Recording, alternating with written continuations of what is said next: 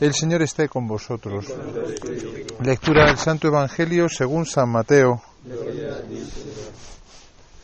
Después que la gente se hubo saciado, Jesús apremió a sus discípulos a sus discípulos a que subieran a la barca y se le adelantaran a la otra orilla mientras él despedía a la gente. Y después de despedir a la gente, subió al monte a solas para orar. Llegada la noche estaba allí solo. Mientras tanto la barca iba ya muy lejos de tierra, sacudida por las olas porque el viento era contrario. A la cuarta vela de la noche se les acercó Jesús andando sobre el mar. Los discípulos, viéndole andar sobre el agua, se asustaron y gritaron de miedo diciendo que era un fantasma. Jesús les dijo enseguida, Ánimo, soy yo, no tengáis miedo. Pedro le contestó, Señor, si eres tú, mándame ir a ti sobre el agua. Él le dijo, Ven. Pedro bajó de la barca y echó a andar sobre el agua acercándose a Jesús. Pero al sentir la fuerza del viento le entró miedo, empezó a hundirse y gritó, Señor, sálvame. Enseguida Jesús extendió la mano, lo agarró y le dijo, Hombre de poca fe, ¿por qué has dudado? En cuanto subieron a la barca, amainó el viento. Los de la barca se postraron ante él diciendo, Realmente eres hijo de Dios.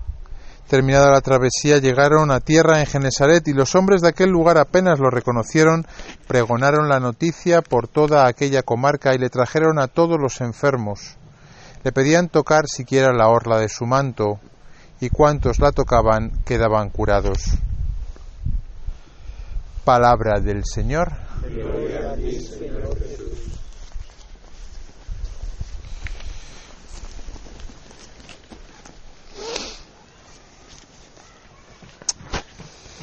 Pues estamos nosotros aquí al borde del lago, como los apóstoles.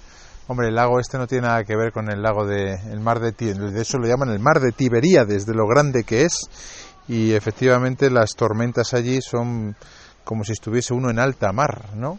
Eso dicen los los que viven allí pescan allí, ¿no? Que cuando por las condiciones orográficas, ¿no? Cuando se da una tormenta allí, pues realmente es algo tremendo, ¿no?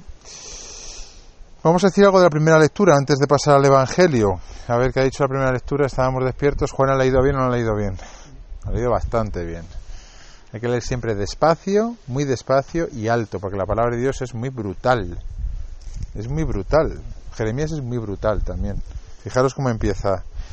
Que le dice el Señor que le diga Jeremías.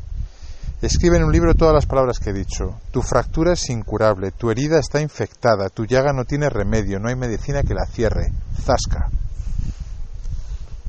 Hay veces que los profetas son...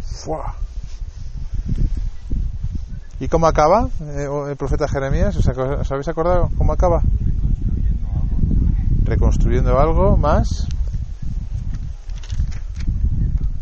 Vosotros seréis y yo seré ¿Acaba bien o acaba mal?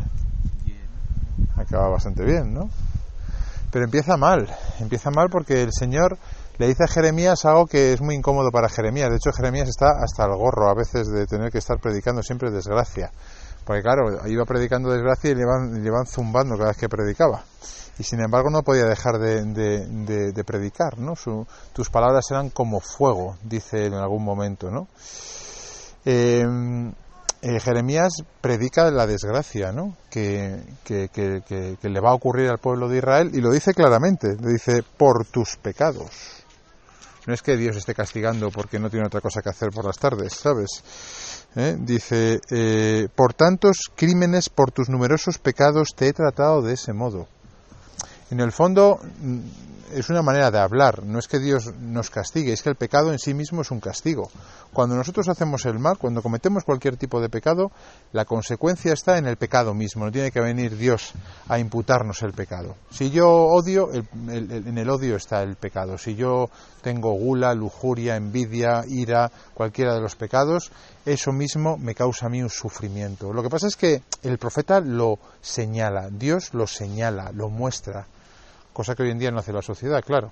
Incluso hoy en día la sociedad casi como que lo alaba o hace un poco de chanza ¿no? respecto de ello. Incluso a veces hacemos como elogio de los propios desastres a los que nos hemos metido, ¿no? Eso pasa hoy en día en muchas películas, en muchas series, no os dais cuenta, pero en el fondo lo que se hace es como decir, bueno, como decía esa camiseta, ¿no? Construye tu propia desgracia, ¿no? Eres libre, construye tu propia desgracia. Hombre, pues nadie quiere ser desgraciado. Lo que pasa es que al final Dios se compadece del pueblo de Israel. Lo que le profetiza, le viene a decir, es que saldrá Jesús de entre ellos. De entre ellos surgirá un príncipe, su gobernante saldrá de entre, de entre ellos. Aquí se está refiriendo a Jesús. Jesús mismo saldrá de entre ellos. Y dice, porque si no, ¿quién arriesgaría su vida por ponerse cerca de mí? Y termina diciendo, vosotros sois mi pueblo y yo seré vuestro Dios. Luego Dios al final, cuando a veces nos mete el dedo en la llaga o nos muestra la herida que tenemos, no es porque nos quiera hacer daño, ¿no? sino que es porque eh, en el fondo mm, nos quiere y como buen doctor, imaginaros que vais a la consulta y el doctor ha visto en la, en la radiografía que tienes un, un tumor. Pero hombre, no te lo voy a decir, porque pobrecito, lo vas a pasar tan mal que mejor no te lo digo. Oye, sigue viviendo y ya cuando te mueras te morirás. No te des quimio ni radio que se te va a caer el pelo. Hombre, pues no sería un buen doctor, ¿no? O sea, yo vengo aquí para que usted me diga qué es lo que tengo. Si tengo un tumor, dígamelo para, para atajarlo cuanto antes. Es que entonces soy un profeta de desgracias. Bueno, usted es el médico, dígame lo que me tiene que decir. Bueno, pues así es Dios, que pone el dedo en la llaga y dice, oye, tú eres un lujurioso, eres un envidioso, tú eres un egoísta. Y si sigues así, pues vas a sufrir todo eso. Ahora bien, yo de tu parte y voy a hacer que esto se cure. Aunque parece que no, porque al principio dice, tu, tu herida es incurable, o sea, tu fractura no hay quien la arregle, no hay medicina para tu, para tu problema. Viene a decir, la medicina soy yo. ¿Y qué tiene que ver todo esto con el Evangelio? A ver, futuros predicadores, si tuvieses que predicar de la primera y del Evangelio juntos, ¿qué diríais ahora? Confianza. ¿Eh? Confianza. Confianza, ¿por qué? Porque que, que ande sobre el agua a Pedro. ¿Cómo, cómo? Cuando le, ¿La escena cuál es? Jesús se queda, en re- bueno, acaba de predicar, ¿no? Hay, eh, hay muchedumbres, les lanza al, al- al lago, ¿no? A los discípulos y él se queda Empezando en un monte. Rezando en un monte. Muy bien, ¿eh? Jesús subía al monte a rezar, ¿eh? O sea, no era tonto, no se quedaba en la ciudad, subía al monte a rezar. Porque en el monte se reza mejor. ¿Y qué pasó? ¿Cuándo se aparece a los discípulos? Por la noche, ¿no? Está la, la barca ya bastante avanzada y él se presenta como una jet. una moto de agua. Andando sobre el agua. ¿Y entonces qué pasa? a Pedro y le dice, si eres tú de verdad, deja, eh, mándame Si eres tú, mándame ir a ti. Esa frase es para que luego, cuando tengáis algún momento así de, de- de- de silencio, que la penséis. ¿Por qué Pedro dice, si eres tú, mándame ir a ti? ¿Alguno tiene alguna aplicación ya así rápida? Así ya se le sale la teología por, la, por, la, por, la, por, la, por las orejas. Venga, Eddie, que es tu cumpleaños, di algo. por la fe que tenía.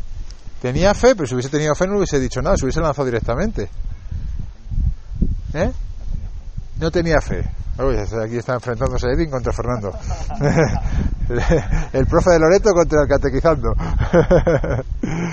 ¿Tenía fe o no tenía fe? Yo creo que sí, porque si, si era Jesús, realmente él sabía que no se iba a hundir. Pero si le dice, si eres tú, Ah, algo de fe. eh, tenía poca fe, ¿no? Tenía poca fe. Entonces Jesús le dice, ¿qué le dice Jesús? Ven acá para acá. Ven acá para acá. ¿Y qué pasa? Que se hunde. Bueno, no se hunde. Tiene un par de pasos gloriosos, ¿eh? Imaginaros Pedro andando sobre el agua. O sea, sería su best moment in the life. O sea, o sea jamás lo habéis hecho. ¿Habéis visto la película de la cabaña? No, es un peliculón, si no la habéis visto tenéis que verla. Hay mu- multitud de guiños al Evangelio. Bueno, es que la película va sobre la Trinidad, o sea que súper buena. Yo creo que es de las mejores películas que hay de ámbito religioso. Y nada ñoña. Bueno, un poco ñoña, pero no, no de estas beatorras. Pues hay un momento en el que efectivamente el protagonista empieza a andar sobre el agua también. Un momentazo, ¿eh? Imaginaos que vais ahí todos vosotros ahí delante de sobre el agua. ¿eh? Momentazo, ¿eh? Pero, ¿qué pasó? Jesús, ¿qué pasó? Por, ah, le dio miedo. ¿Y cuando le dio miedo? Se empezó a hundir. ¿Por qué le dio miedo? Porque vino ráfagas de viento, muy bien. Algo que no tenía controlado. O sea, mientras tenía todo controlado, iba haciendo surf. ¿eh? Pero cuando empezó a descontrolar, ¿qué es lo que pasó? Que entonces temió, le faltó fe y entonces empezó a hundir. ¿Y qué le dijo Pedro? Sálvame, Señor, Señor, sálvame. ¿Y qué le dijo Jesús? Hombre de poca fe. O sea, tenía fe, pero poca. o sea, los dos teníais razón al final. para, que no, os peleéis. a Eddie le damos la tarta y Eddie te dará un trozo a pesar de todo. Bueno, pues esto es lo que pasa con la primera lectura, ¿no? O sea, la primera lectura, ¿qué es lo que pasa? Cuando Dios nos dice eh, eres un egoísta, ¿no? Al principio se te cae como el mundo encima, ¿no? Hay, veces en nuestra vida, mira, es que, gracias a Dios, cuando confieso no, no me acuerdo, así que no tengan miedo de confesaros conmigo porque es que no me acuerdo. El otro día alguien se confesó de que se había dado cuenta de algo y que no, lo había dado, no se había dado cuenta hasta ese momento. Y estaba como súper apesadumbrado por lo que se había dado cuenta, porque en un momento como que Dios lo había iluminado. Pero claro, a la vez que la había iluminado y estaba alegre porque había, lo había visto, a la vez estaba hundido porque se había dado cuenta de que era un, no me acuerdo. Claro, en esos momentos es como... pff, sientes un poco lo de Jeremías, ¿no? Lo de que le dice Dios, te dice Dios a través del profeta, ¿no? O sea, eres un desastre, no te has dado cuenta, pero tú en tu vida realmente eres un tal y un cual, has vivido siempre para, para, para esto o para lo otro, para ti, y va a ser imposible que tú seas una persona que, no que entres en el cielo, sino que seas feliz aquí en la tierra, tal y como eres, ¿no? Y parece que se te viene todo el mundo abajo, ¿no? Y entonces es cuando aparece ciertamente, ¿no? Jesús, ¿no? ¿no? Que te aparece como una solución. Ahora bien, la solución no está en tus manos. Esa es la cuestión de todo esto. O sea, no basta con decir, venga, pues ya está, Jesús me va a hacer que yo deje de ser un lujurioso, un egoísta, un envidioso, eh, yo qué sé, cada uno que tiene su, su, su, su punto en la muralla, como decíamos antes, ¿no? No, no basta. Hay muchas veces en los que parece como que, oye, viene un poco el viento, a la primera de cambio, ¿no? Sopla otra vez en contra y a mí me da miedo y parece que todo se vuelve a hundir y que empieza a ser lo de antes como siempre. Y entonces cuando dudas te hundes. No es que te hundas, no es que te, que te, que te hundas porque Dios deja de, ayudarte, sino que empiezas a dudar y entonces es cuando te hundes. Y entonces gritas al Señor más fuerte. Hay que gritar, en esos momentos hay que gritar al Señor fuerte. ¿eh? Hay que gritar, hay que suplicar, hay que decir, Señor, sálvame. No basta en, ponerse la mano en la nariz y decir, me hundo. No, no, hay que gritar, Señor, sálvame, sálvame. Y el Señor te salva. Te echa una pequeña bronquilla, te dice, hombre de poca fe, pero te salva. Y lo que parecía mentira, ¿no? Que era que tú te curases de esa herida, de esa fractura, ¿no? De esa eh, eh, enfermedad eh, que no tenía tratamiento, ¿no? Pues el Señor lo hace, lo hace posible, ¿no? Fijaros que ayer nos decía el Evangelio que pusiésemos lo poco que tenemos eh, en manos del Señor para que Él obre el milagro. Hoy nos da a entender que para que obre ese milagro tiene que haber por nuestra parte una fe.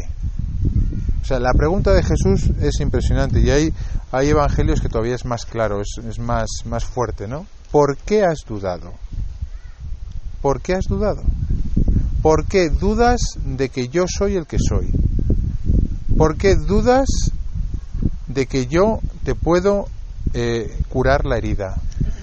¿Por qué dudas de que eh, yo eh, soy más fuerte que el viento, que el mar, que tu propio pecado? ¿Por qué dudas? ¿Por qué dudas? Bueno, pues que nos quedemos con esta pregunta en los momentos en los cuales nos venimos abajo, ¿vale? Ese por qué dudas del Señor, ese reproche cariñoso que nos hace, precisamente para que tengamos una fe tan grande que aunque esté abatiéndose sobre nosotros la tormenta más grande del mundo, nosotros seamos capaces de eh, no perder la fe y la confianza en el Señor.